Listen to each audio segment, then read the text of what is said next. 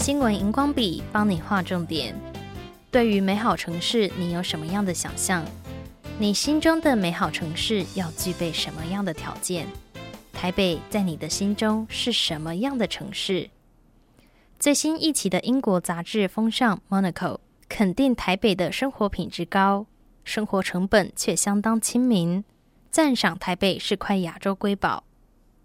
Monaco 创刊于二零零七年，内容所关注的是国际事务、商业文化等主题，一年出刊十次，行销超过八十个国家，每期纸本销量超过八万份，每年都会发布最适宜居住的城市评比。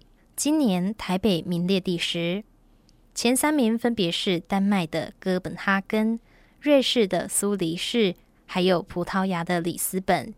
前十名就有六个城市在欧洲，两个城市在亚洲，包括日本的东京与台北。你可能会好奇，为什么台北能够在世界排名中脱颖而出？Monaco 指出，因为台北有令人惊艳的健行步道，还有适合漫步的城市街道。在台北，你也不怕饿，因为二十四小时都有小吃摊。去年，国家地理杂志拍摄一集《台北大纵走》，记录城市旁的美景，有山间温泉、自然步道、竹林等等，眺望台北独特的风貌。同时，Monaco 也赞赏台北市的大众交通运输系统是城市规划师之梦，有超过一千座共享单车的站点，公车和火车几乎是不误点，而捷运系统持续发展，扩大便利性。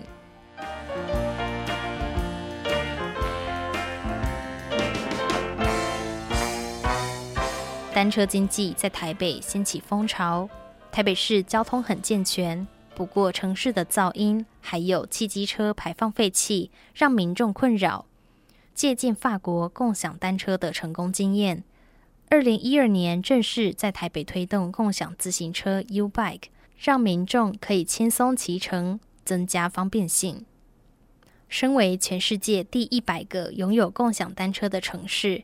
台北市平均每天服务十二人次。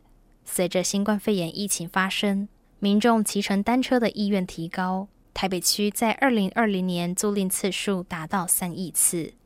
现在台北往智慧城市迈进，兼具绿能便利的同时，更温馨、更有人情味。新闻荧光笔提供观点思考。